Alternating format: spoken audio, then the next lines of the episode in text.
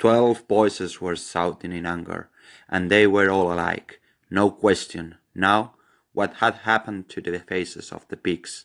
The creatures outside looked from the pigs to man, and from the man to pig, and from the pig to man again, but already it was impossible to say which was which. Twelve voices were shouting in anger, and they were all alike. No question, now, what had happened to the faces of the pigs.